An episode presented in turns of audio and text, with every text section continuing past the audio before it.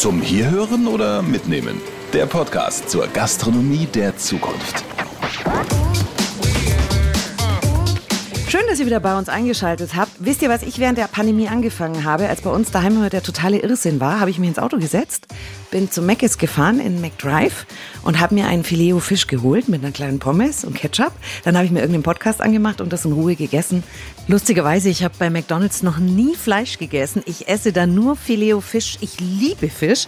Ist ja auch mega gesundes Nahrungsmittel, hoher Proteinträger, Omega-3-Fettsäuren. Das Problem ist, wir fischen gerade unsere Meere leer und das wiederum führt dann zur Zerstörung unserer Meere. Also ist die Alternative kein Fisch mehr essen. Das kann es ja irgendwie auch nicht sein.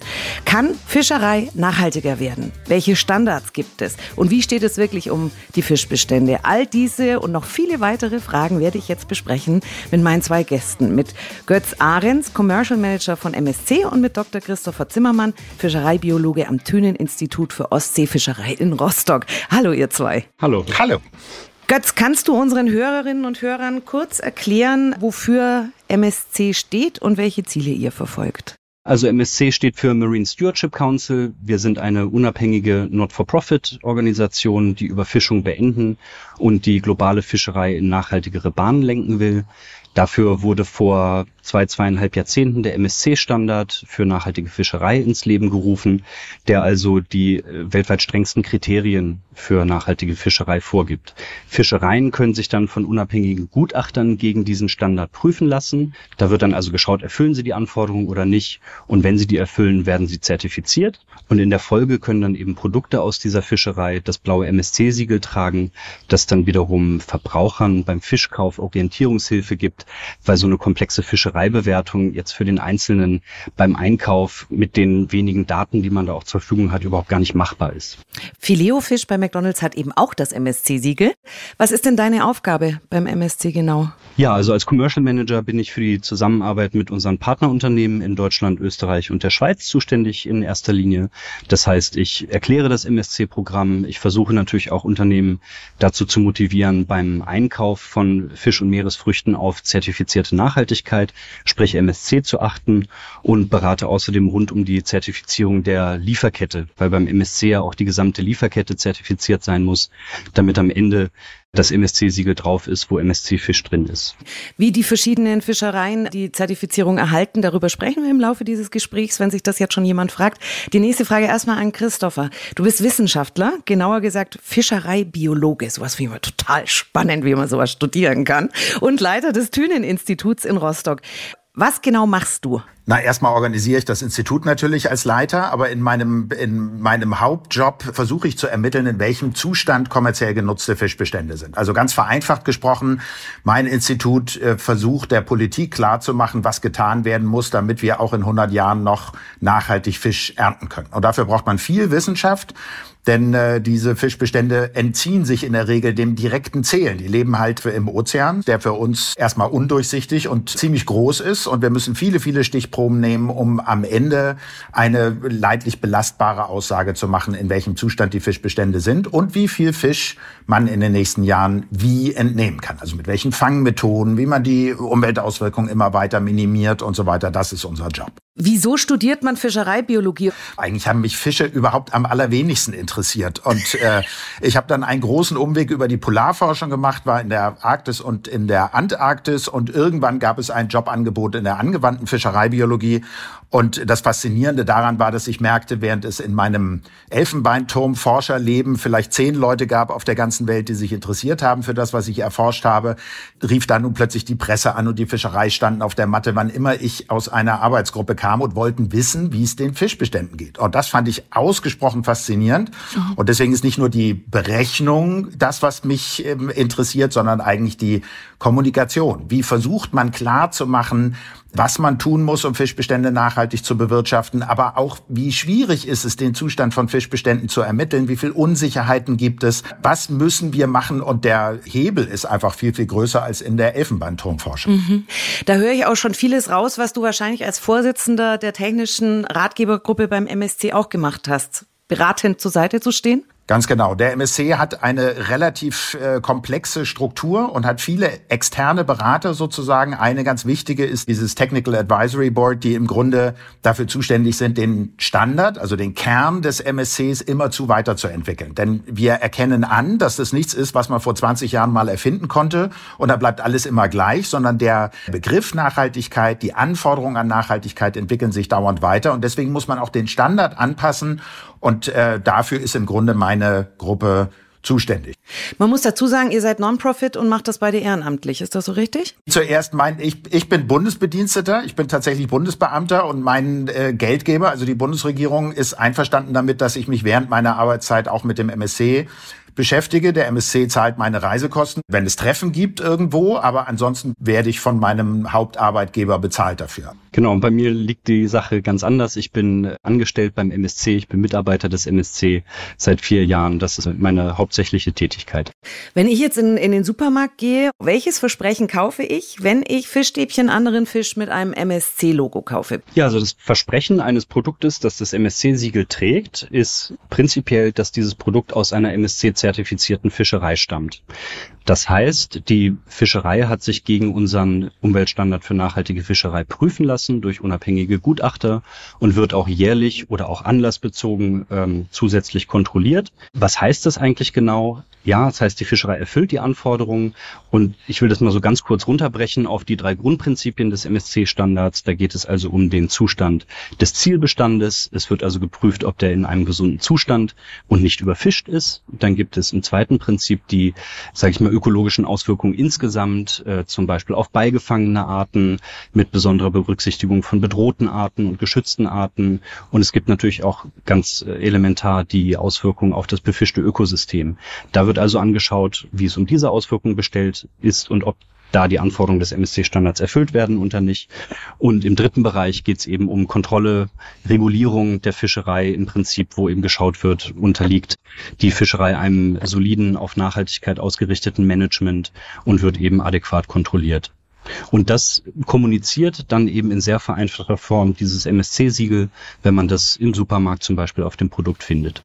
Christopher, ist nachhaltiger Fischfang überhaupt möglich? Ja, aus unserer Sicht als Fischereibiologen ist das natürlich möglich. Es ist kompliziert, also viel komplizierter, als man sich das so üblicherweise vorstellt, wobei die meisten Verbraucher einfach glauben, dass die Meere leer gefischt sind und man Fisch nur mit schlechtem Gewissen essen darf. Das Gegenteil ist aus unserer Sicht der Fall. Eigentlich ist Fisch ein besonders leicht nachhaltig zu erzeugendes Lebensmittel. Und deswegen wollen wir auch nicht die Ozeane fischereifrei haben, weil das all die Krisen, die wir im Moment zu bewältigen haben, die Klimakrise und die Biodiversitätskrise vor allen Dingen eher verschärfen würde, wenn wir die 100 Millionen Tonnen tierische Nahrungsmittel, die wir aus dem Meer jedes Jahr holen, an Land produzieren müssten, dann hätten auch die Meere einen Nachteil davon, weil diese Landproduktion mit anderen Umweltfolgen kommt. Und deswegen ja, aus unserer Sicht kann man Fisch nachhaltig entnehmen, aber man muss halt genau wissen, was man tut und man muss sich einlassen auf die Komplexität. Ihr wisst, was ihr tut. Was tut ihr, damit es nachhaltig ist? Wir als Wissenschaftler versuchen die Basis der nachhaltigen Nutzung zu schaffen, indem wir erstmal rauskriegen, in welchem Zustand die Bestände sind und welchen Fischereidruck, also welche Entnahmemenge, welche Fänge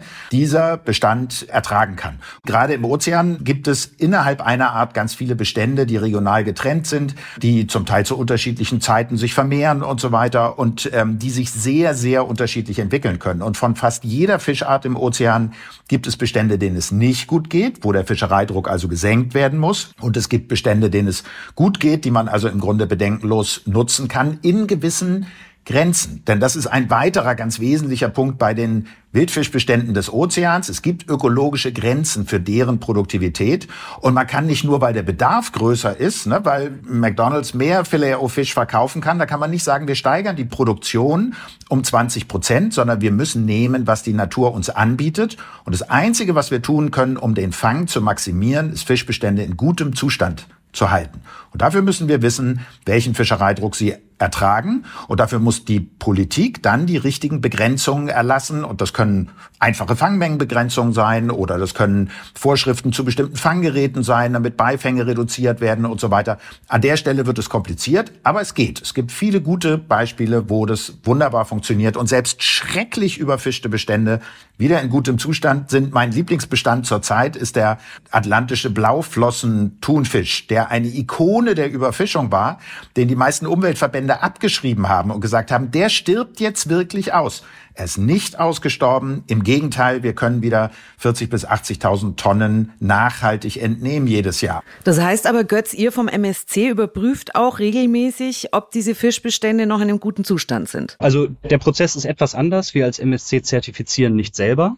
Das ist auch absichtlich von vornherein so angelegt gewesen, dass wir als Standardsetzer nicht selber Anwender unseres Standards sind, sondern es gibt ein sehr komplexes Zertifizierungsprogramm, in dem unabhängige Gutachter eben Fischereien bewerten. Die müssen akkreditiert sein von einer Firma, die deren Arbeit dann auch nochmal zusätzlich kontrolliert. Es gibt noch eine wissenschaftliche Peer Review von mindestens zwei unabhängigen Wissenschaftlern, die die Gutachten dann auch nochmal kontrollieren und kommentieren. Und nicht zuletzt bei jeder einzelnen Fischereizertifizierung, bei jedem einzelnen Bewertungsverfahren ist auch ganz explizit vorgesehen, dass sich da alle Akteure einbringen können. Das wird besonders rege genutzt von Umweltschutzorganisationen, die da viel kommentieren, viel weitere Informationen einbringen einbringen. Und in diesem Prozess ist es auch ganz ausdrücklich vorgesehen, dass man da nicht nur irgendwie Input liefern kann, sondern auch Einspruch zum Beispiel einlegen kann gegen Bewertungen in einzelnen Nachhaltigkeitskategorien oder äh, sogar gegen die Zertifizierung insgesamt. Also unser Beitrag äh, zur Verbesserung der Fischerei ist im Kern eigentlich der MSC-Umweltstandard für nachhaltige Fischerei, der also es im Prinzip ermöglicht, auf Grundlage eines wissenschaftlichen Konsens genau zu unterscheiden zwischen nachhaltiger Fischerei und nicht nachhaltiger Fischerei. Der setzt also ganz klare Kriterien und es gibt dann einen sehr formalistischen Prozess, anhand dessen eben Fischereien bewertet werden können von unabhängigen Gutachtern. Und die Wirkung des Ganzen ist natürlich, dass wenn Fischereien sich ihre Zertifizierung, wenn sie die erlangen und quasi ihre Nachhaltigkeit äh, verbrieft ist, dann können MSC-zertifizierte Produkte in den Markt gelangen und dann anschließend auch das MSC-Siegel tragen. Und das bedeutet einfach, dass wir hier wirklich alle bis hin zum Endverbraucher mit einbinden. Ich frage mich nur, wenn ich jetzt so ein kleiner thailändischer Fischer bin und ich habe einen schönen Bestand und der läuft auch super und ihr nehmt meinen Fisch ab und dann äh, kommt ihr oder auch der Christopher und sagt, so liebe Frau Teile, äh, wir haben das Problem, wir haben zu viele Fische rausgenommen, jetzt muss sich dein Bestand erstmal wieder erholen. Das ist für mich ja auch eine finanzielle ein Verlust. Was tun Fischer, wenn der MSC, der das ja nicht tut, wie wir gerade gehört haben, aber wenn, wenn die Anforderung ist, sie müssen ihre Fänge reduzieren? Wir hatten vor ein paar Jahren den Fall, dass die erste deutsche MSC-zertifizierte Fischerei, die Seelachsfischerei in der nördlichen Nordsee, ihre Fänge stark reduzieren musste. Die Wissenschaft hat empfohlen, minus 38 Prozent oder sowas, damit der Bestand weiter nachhaltig genutzt werden kann. Das hatte mit der Fischerei oder Überfischung erstmal nichts zu tun, sondern wir haben bei diesem speziellen Bestand immer Probleme zu wissen, wie viel Nachwuchs nachkommt, weil die nicht gut von uns gefangen werden können. Und deswegen müssen wir alle paar Jahre das immer korrigieren oder gibt es große Schwankungen. Und normalerweise ist das so, dass wir Wissenschaftler dann empfehlen, minus 38 Prozent. Und dann sagt die Politik, so schlimm wird's doch hoffentlich nicht kommen. 20 Prozent sind im Grunde auch genug. Und der Fischerei war sehr, sehr schnell klar, dass wenn die zustimmen, dass nur um 20 Prozent reduziert wird, wird ihre Zertifizierung suspendiert. Das haben die kurz durchgerechnet, die können sowas und haben festgestellt, dass sie besser dran sind, auch wirtschaftlich besser dran sind, ökologisch sowieso, wenn sie mit dem Vorschlag der Wissenschaft für minus 38 Prozent Reduzierung kämpfen. Und die Politik war total erstaunt und sagte, das haben wir ja so noch nie erlebt. Wir haben bisher immer die Erfahrung gemacht, dass die Fischerei natürlich für möglichst hohe Quoten pusht und die, die Politik dann abwägen muss zwischen den ökologischen Erfordernissen, also im Grunde unserem Ratschlag und den wirtschaftlichen Erfordernissen. Das ist dann das, was aus der Fischerei kommt. Und wir haben uns relativ leicht einigen können darauf, diesen wissenschaftlichen Rat wirklich einzuhalten. Das wäre ohne die MSC-Zertifizierung nie passiert, weil es gar keinen Anreiz gegeben hätte zu sagen, wir verdienen immer noch mehr Geld, wenn wir das Siegel behalten, aber eine höhere Fangreduzierung. Verstehe. Vornehmen. Mm, das wird nicht so kurzfristig gedacht. Ich komme noch mal kurz auf dich zurück, Götz. So wie ich das verstanden habe, gibt es eine Qualitätsnachprüfungskette vor Ort. Das habe ich so verstanden, oder? Also das heißt, genau. ihr sitzt nicht, um den Elfenbeinturm noch mal von äh, Christopher zu übernehmen, in London und Deutschland im Elfenbeinturm, sondern ihr habt ganz viele Leute vor Ort, die auch engmaschig gucken, ob der Fischereibetrieb sich an die Regeln hält. Nein, genau das eben nicht. Also der Zertifizierungsprozess, ne, also wirklich die Prüfung der Fischerei anhand der Kriterien des MSC-Standards ist komplett unabhängig von uns als MSC. Das ist auch einfach Best Practice für glaubwürdige Zertifizierungsprogramme, dass eben derjenige, der die Kriterien vorgibt, die dann nicht selber anwendet. Und deswegen gibt es dieses ausgeklügelte System der Drittparteienbewertung, wo eben unabhängige Expertengutachter zu der Fischerei gehen, die mit uns nichts zu tun haben. Wir finanzieren uns auch nicht durch die Fischereizertifizierung. Das läuft unabhängig von uns, dieser Prozess. Und es gibt eben verschiedene Kontrollinstanzen, die diese Begutachtung, diese, diesen Prüfungsprozess nochmal sicherer und kontrollierter machen sollen. Also die engmaschige Kontrolle gibt's, aber sie wird nicht durch den MSC organisiert und bezahlt, sondern durch die Zertifizierer. Jetzt gehen wir nochmal zurück, Brigitte Teile mit ihrem thailändischen Fischbetrieb. Äh, ich möchte gerne zertifiziert werden in drei kurzen Schritten und wie lange dauert das? Bis ich dann tatsächlich am Ende mit diesem Siegel, warum lachst du so, Christopher? nee, äh, es ist gut, einfach sich das praktisch vorzustellen. Wie kommt man jetzt an dieses Siegel? Genau. genau. Ja, also ich denke mal, in den allermeisten Fällen gibt es vorher schon auch irgendwo ein Bewusstsein dafür, dass es diesen Standard gibt. Man weiß vielleicht als Fischereiunternehmen auch ungefähr, wo man steht, wenn man sich gegen den MSC-Standard bewerten lassen würde.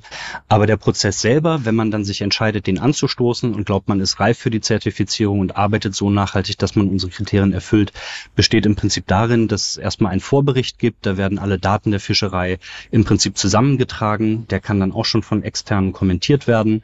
Es gibt natürlich auch einen Vorortbesuch der Gutachter, wo dann zum Beispiel Interviews geführt werden mit Fischern, mit Management und dann wird alles auf Herz und Niere geprüft und dann gibt es einen vorläufigen Abschlussbericht und dann eben auch nochmal eine, eine Konsultations- oder Einspruchsfrist, äh, 30 Tage sind das, glaube ich, genau, innerhalb derer eben auch nochmal Behörden, Wissenschaft, Umweltschutz eben sich, sich kundtun können, wenn sie da Input liefern wollen oder vielleicht auch was auszusetzen haben.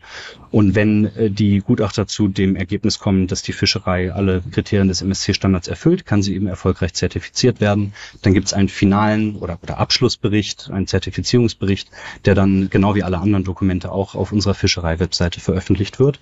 Und ab dem Punkt äh, kann die Fischerei dann eben MSC-Produkte quasi in die Lieferkette geben. Jetzt kann man sagen, erst, man kann aber auch sagen, schon 15 Prozent aller äh, Fischereien weltweit sind im Moment zertifiziert. Genau. Das ist ja schon mal nicht schlecht, aber da sind 85, die noch nicht dabei sind, 85 Prozent. Was ist mit denen? Wie sieht's mit denen aus? Können die sich nicht qualifizieren? Glaubt ihr, dass ihr im Jahr äh, 21.034 100 Prozent erreicht habt? Also genau, wir reden von 15 Prozent der globalen Anlandungen. Meines Erachtens ist es sehr viel. Also ich denke, dass wir da viel erreicht haben in den letzten zwei Jahrzehnten. 2030 ein Drittel der globalen Fischerei, das ist unser Ziel. Was steht dem entgegen? Ähm, es gibt natürlich auch einfach gravierende Nachhaltigkeitsdefizite in, in, in Teilen der Fischerei. Das ist einfach so und die müssen auch erstmal aufgearbeitet werden. Das ist nicht unbedingt immer so einfach. Wir haben teilweise in Fischereien, da kann Christoph auch sehr viel mehr noch zu erzählen, aber auch einfach zum Beispiel gar nicht die Daten, die wir eigentlich benötigen, um bewerten zu können, wie nachhaltig oder nicht nachhaltig arbeitet die Fischerei, wie geht es dem Zielbestand, wie ist es um, um Beifang verschiedener Arten bestellt, welche Ökosystemauswirkungen haben wir, welche, ne, welchen Impact haben wir auf den Meeresboden zum Beispiel. Wenn man das alles gar nicht weiß, dann kann man auch sehr schwer nur bewerten, wo die Fischerei steht.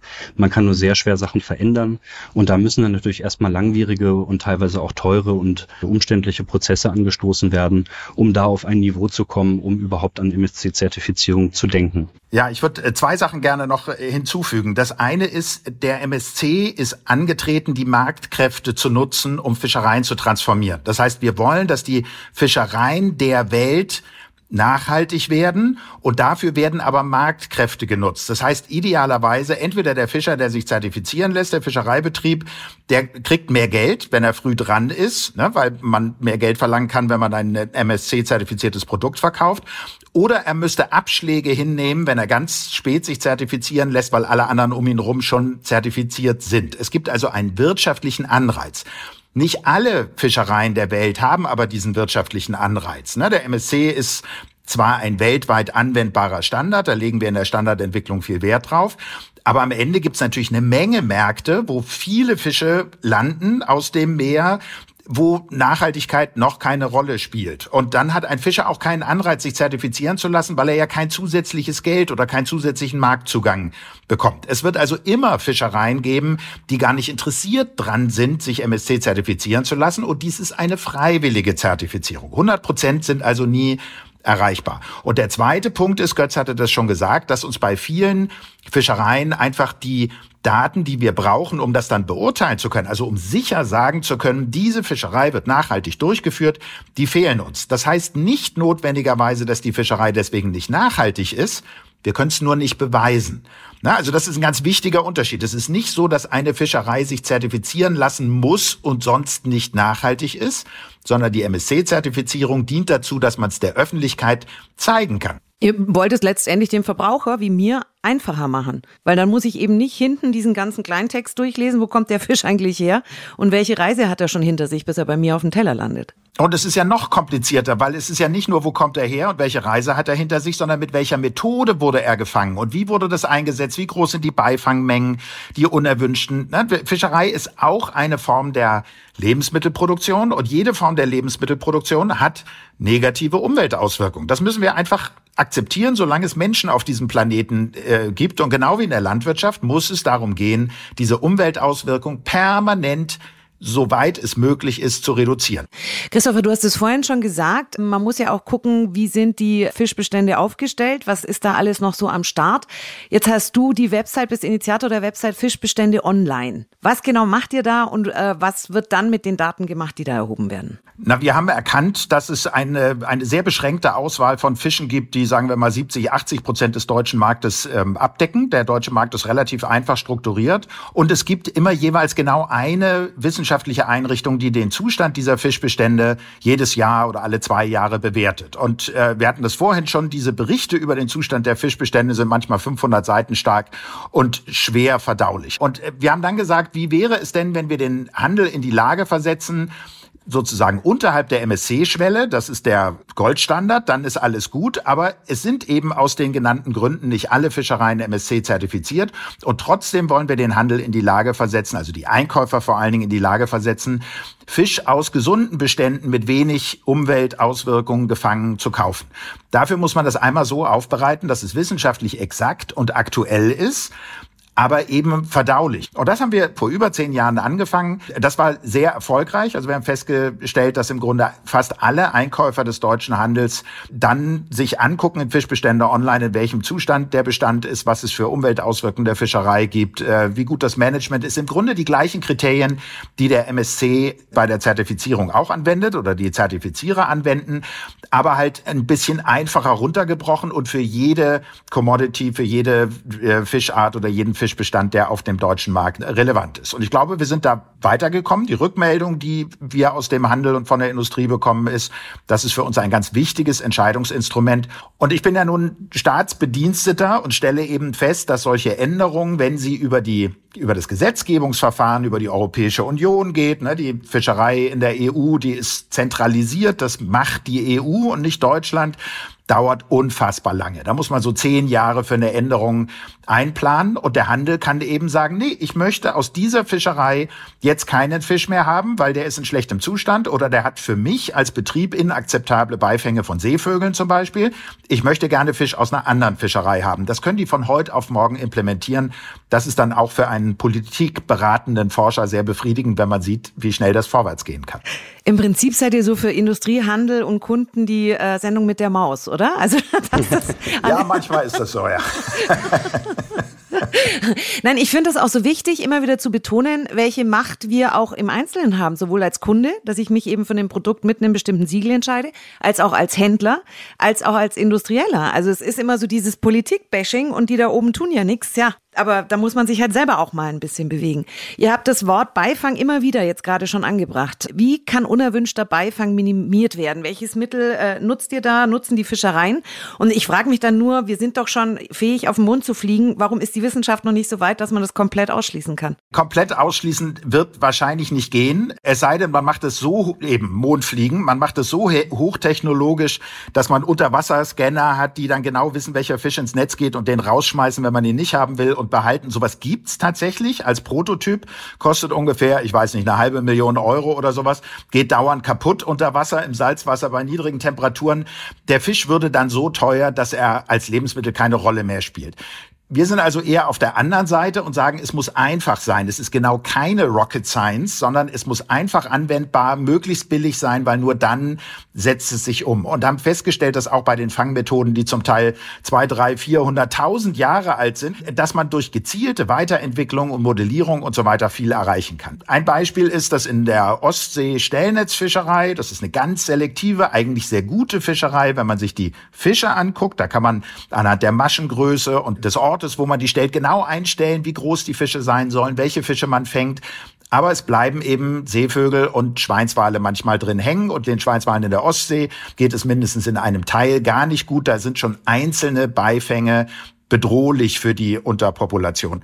Und wir haben uns da dran gesetzt mit verschiedenen Methoden, mit Warnsignalgebern. Also bisher baut man einfach Lärm in diese Netze ein und verscheucht die Tiere. Das kann aus unserer Sicht keine nachhaltige Lösung sein. Wir haben versucht zu helfen, Warngeber, die Achtungssignale aussenden, sozusagen auf der Frequenz und mit den Tönen, die die Schweinswale verstehen, damit die auf dieses Hindernis Stellnetz aufmerksam gemacht wird. Und wir haben in einem nächsten Schritt kleine Acrylperlen identifiziert, die man mit einknüpfen kann in diese Stellnetze, die das Stellnetz dann wie eine Wand erscheinen lassen für die Echoortung des Schweinswals. Also man braucht Grips und Ideen und muss dann einfach da weiterkommen. Und das ist irgendwie lange nicht gemacht worden, weil diese Beifänge einfach ignoriert wurden. Und das ist das eigentliche Problem. Wie ich habe gesagt, diese Fanggeräte sind uralt zum Teil, aber sie sind nie optimiert worden für wenig Beifang oder wenig Einfluss auf den Meeresboden, sondern sie sind auf möglichst viel Fischfang optimiert worden. Und die MSC-Zertifizierung schafft da einen ganz wichtigen Anreiz, um zu sagen, so geht's leider nicht. Ne? Die Ostseefischereien sind zurzeit ganz überwiegend, gerade die Grundfischfischereien, die Stellnetzfischereien sind nicht MSC-zertifizierbar, weil sie eben nicht ausschließen können, dass sie diese Beifänge von Schweinswalen haben. Und damit ist es nicht nachhaltig. Und da wollen wir gerne ran. Abgesehen davon, dass ich es nachher googeln muss, weil ich glaube, ich habe ein neues Lieblingstier, den Schweinswal. Habe ich noch nie gehört. Ist, ist ein beliebtes Lieblingstier. Der Schweinswal ist toll. Nochmal zurück zum Ernst. Acrylperlen klingt für mich nach Plastik. Eines der Hauptverschmutzungsteile in den Meeren dieser Erde, was Plastik anbelangt, sind Fischereinetze. Ist dann nicht wieder das nächste Problem geschaffen? Äh, klar, alles, was wir Menschen machen, hat negativen Einfluss und wir können den Einfluss nur minimieren. Fischernetze bestehen heutzutage zu 100 Prozent aus Plastik. Wenn wir da jetzt noch, keine Ahnung, 5 Prozent Acrylperlen hinzufügen und nur dafür sorgen, dass die sich nicht leicht ablösen, dann haben sie genau den gleichen Umweltimpact, wie die Netze vorher auch hatten. Also es ist ein bisschen mehr Plastik drin, aber im Vergleich sind diese Stellnetze extrem leicht, ist wenig Plastik und so weiter. Und nach den Zahlen, die uns vorliegen, bestehen ungefähr 30 Prozent des Plastikmülls in den Meeren, kommen aus maritimen Quellen, davon der größte Teil aus der Fischerei mit großen regionalen Unterschieden. Da muss man natürlich ran. Aber das, was richtig schwer ist, und wir reden meistens über Gewicht und nicht Anzahl von Plastikpartikeln oder sowas, das sind Grundschleppnetze, die dann auch am Boden liegen bleiben, die für diese ganze Geisternetzddebatte keine große Rolle spielen, weil wenn die erstmal zusedimentieren, dann sind sie weg. Ne? Das ist dann immer noch Plastikmüll im Meer. Aber es ist viel weniger Plastikmüll im Meer als zum Beispiel in deutschen Ackerböden. Ne? Plastik ist einfach insgesamt, Plastikverschmutzung ist insgesamt global ein Riesenproblem, wird aber aus unerfindlichen Gründen im Meer besonders gehypt, als ob es an Land kein Plastikmüllproblem gäbe. Selbst in, du erinnerst dich vielleicht, es gab vor ein paar Jahren mal eine, ging das durch die äh, Presse, dass in wertvollem Fleur de Sel, in diesem wunderbaren Meersalz von der französischen Küste, wurde Mikroplastik gefunden. Ja, natürlich. Es wird überall Mikroplastik gefunden. Und irgendjemand hat sich dann normales Steinsalz aus Lüneburg angeguckt und festgestellt, dass auch überall Mikroplastik drin, weil in allen Lebensmitteln heutzutage Mikroplastik ist. Das können wir bedauern. Wir können aber vor allen Dingen was dagegen tun. Und das fängt auf der Landseite an. Denn wenn 30 Prozent von des Plastikmülls im Meer von Meeresaktivitäten kommt, bedeutet das, dass 70 Prozent von Land kommt. Und da können wir alle was dagegen tun. Götz, würdest du sagen, der Trend bei uns Kunden geht zu nachhaltigerem Fisch? Ja, ich denke schon. Also wir leben ja glücklicherweise in einem Land, wo ohnehin das Nachhaltigkeitsbewusstsein sehr stark ausgeprägt ist. Das sehen wir übrigens beim MSC auch ganz klar. Ähm, also wir sind äh, hier in der Region Deutschland, Österreich, Schweiz wirklich auch führend, was einfach die Akzeptanz von MSC gesiegelten Produkten im Markt angeht. Das führt sogar so weit, dass manche irgendwie sagen, ja, es gibt ja sowieso nur noch Fischstäbchen mit MSC-Siegel, was kann das schon Besonderes sein?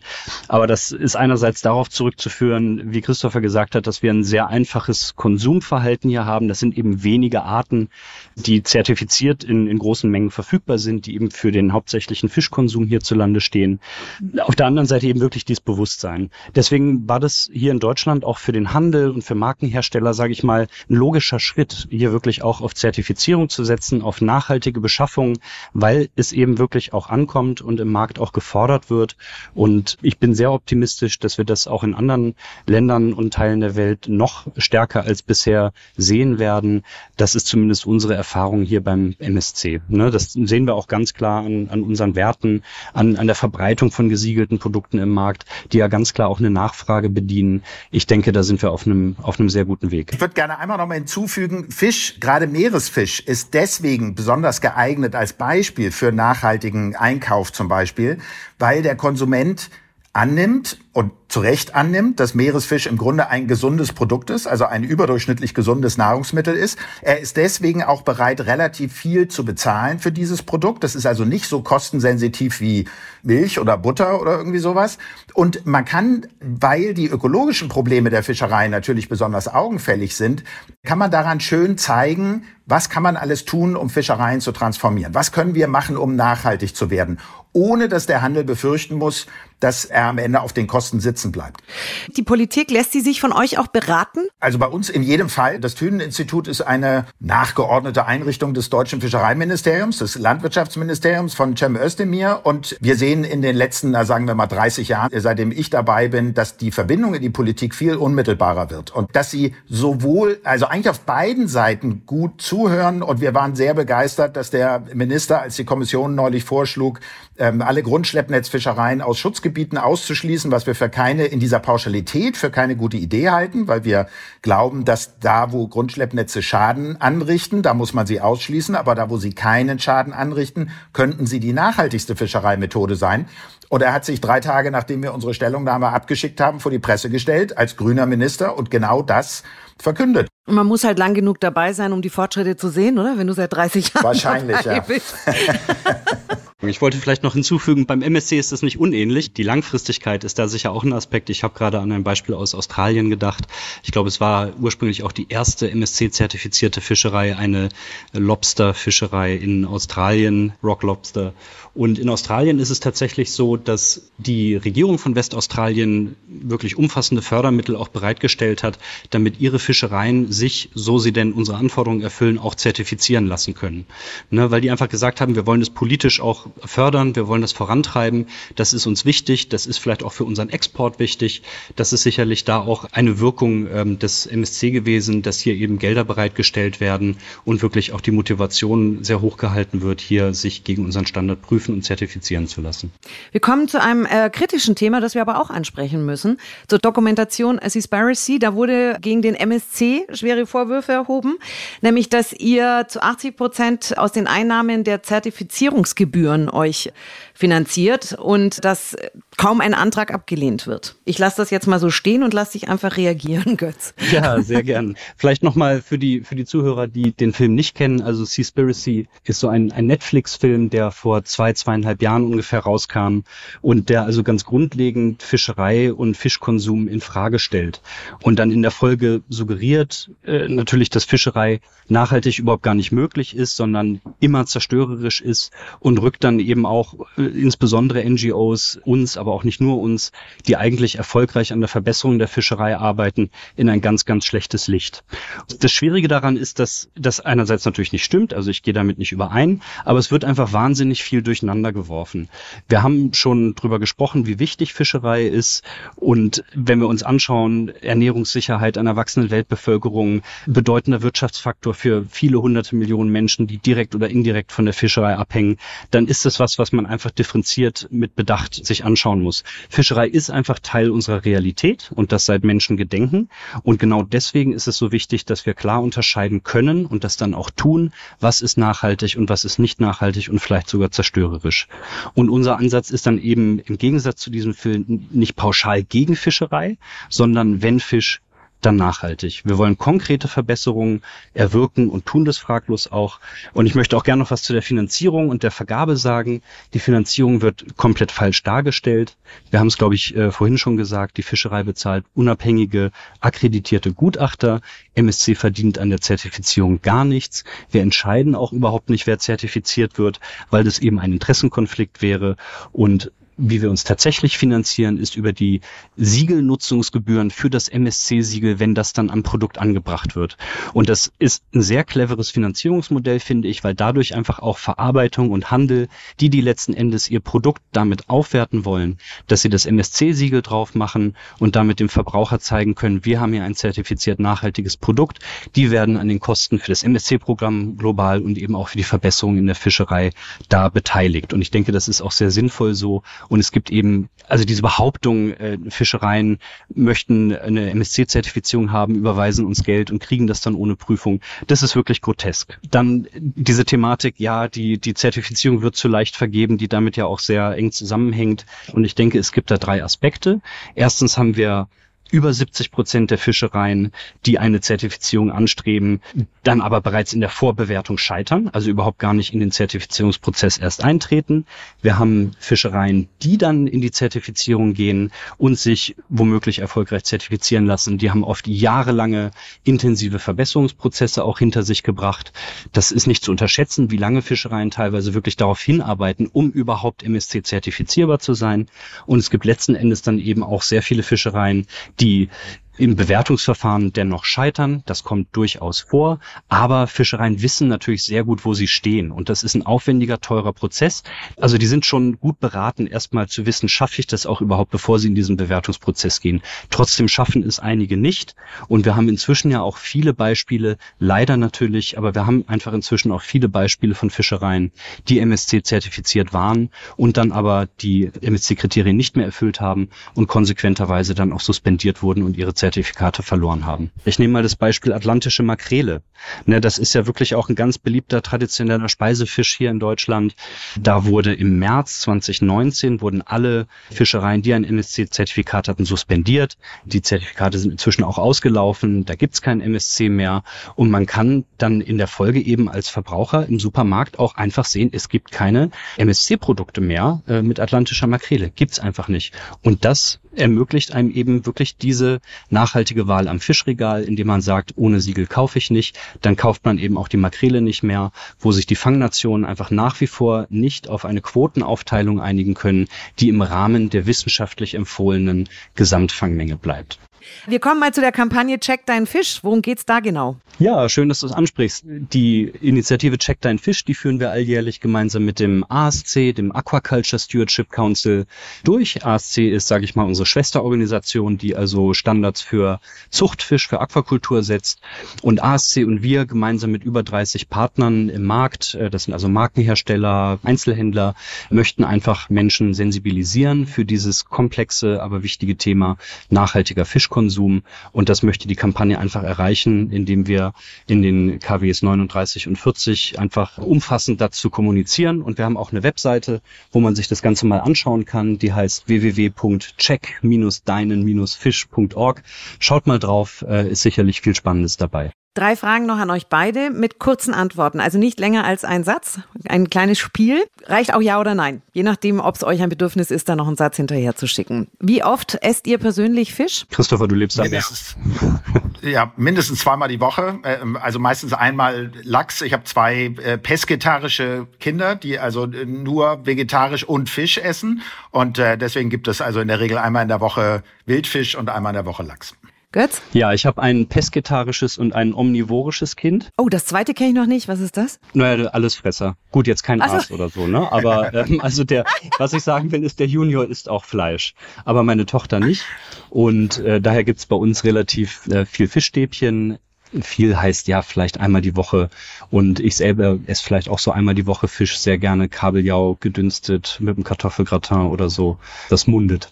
Lustig, ne? Weil ich habe eine Ex-Veganerin, die jetzt auch Pesketarierin ist und eine, die versucht hat, äh, Vegetarierin zu sein und nach einer Woche festgestellt hat, Fleisch ist einfach geil. Oha. Wäre es eine Lösung, keinen Fisch oder Meeresfrüchte mehr zu essen? Aus meiner Sicht ist das keine Lösung, denn es ist ein Nahrungsmittel. Ne? Es sind ungefähr 100 Millionen Tonnen, äh, so ganz über den dicken Daumen, die äh, für die menschliche Ernährung verwendet werden. Und wenn wir die an Land produzieren müssten, wären die Umweltauswirkungen viel größer. Es würden mehr Treibhausgase ausgestoßen, also von Rindern schon ganz zu schweigen. Aber selbst wenn man das nur in Hühner umsetzt oder sowas, äh, würde so viel Dünger zum Beispiel entstehen, zusätzlich, dass die Küstengewässer massiv leiden würden. Also genau das, was Seaspiracy Seaspiracy postuliert. Eigentlich sollten wir das Meer in Ruhe lassen. Es kann keine nachhaltige Fischerei geben springt einfach zu kurz. Denn die Auswirkungen der Einstellung der Fischerei auf das Meer, was ja da betrachtet wird, sind so gewaltig, dass es am Ende schlechter dran ist, das Meer, als wenn wir nachhaltig Fisch entnehmen. Ja, ich denke, meine Antwort ist auch ganz klar für den Einzelnen. Ja, für den Einzelnen ist es möglich. Es gibt viele Vegetarier. Das ist auch eine, eine tolle Ernährungsweise. Global gesehen ganz sicher nicht. Christoph hat es schon angedeutet. Wir haben eine nachwachsende wilde Ressource. Wir haben da keinen Input. Wir füttern den nicht. Wir haben keinen Landverbrauch, keinen kein Wasserverbrauch. Das ist wirklich ein Naturprodukt, äh, das wir da zur Verfügung haben. Und global gesehen muss das auch einfach genutzt werden. Insbesondere auch dann, wenn wir ökologische Auswirkungen reduzieren wollen. Das sind die schönsten Einsatzantwortsätze, die ich jemals in meinem Leben von euch gehört habe. Vielen Dank für die Kürze. Ist Fischessen in der Zukunft noch mit gutem Gewissen möglich? Natürlich. Jetzt hat er es persönlich genommen. Bin ich schon dran? ja. Ja, also natürlich. Und ich führe es vielleicht ganz kurz noch ein bisschen weiter aus.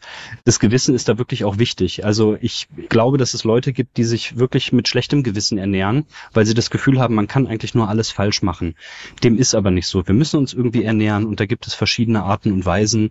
Und ich finde es wichtig, dass die Leute sich darüber Gedanken machen. Das ist ja auch so unsere Kern unserer Arbeit letzten Endes, dass wir da eine Entscheidungshilfe geben. Und unterm Strich soll dabei eben auch herauskommen, dass man dann wirklich auch mit gutem Gewissen genießt, weil man sich informiert informiert hat, weil man sich schlau gemacht hat, weil man wirklich auch mit Bedacht genießt. Das ist, glaube ich, ganz wichtig und insofern großes Ja. Möchtest du noch was hinzufügen, Christopher? Ich habe gleich ein ganz schlechtes Gewissen. Nein, nein, das ist alles gut. Das, okay. Äh, Götz hat das alles gesagt. Unsere Zeit ist um. Ich danke euch. Und auch an dich, Christopher, im, im Speziellen. Ich liebe Biologen, die es Dummies wie mir auch noch erklären können, weil sonst bin ich nämlich mal raus aus der Nummer. Beim nächsten Einkauf also am besten einfach mal schauen, ob der Fisch, den ihr da kauft, auch das MSC-Zertifikat hat. Auch das ist dann wieder ein kleiner Schritt von uns Konsumenten zu einem nachhaltigeren Leben. Wir bewegen uns weiter, gemeinsam durch eine Welt, die in einem ständigen Wandel ist. Ich freue mich auf euch. Bis zum nächsten Mal.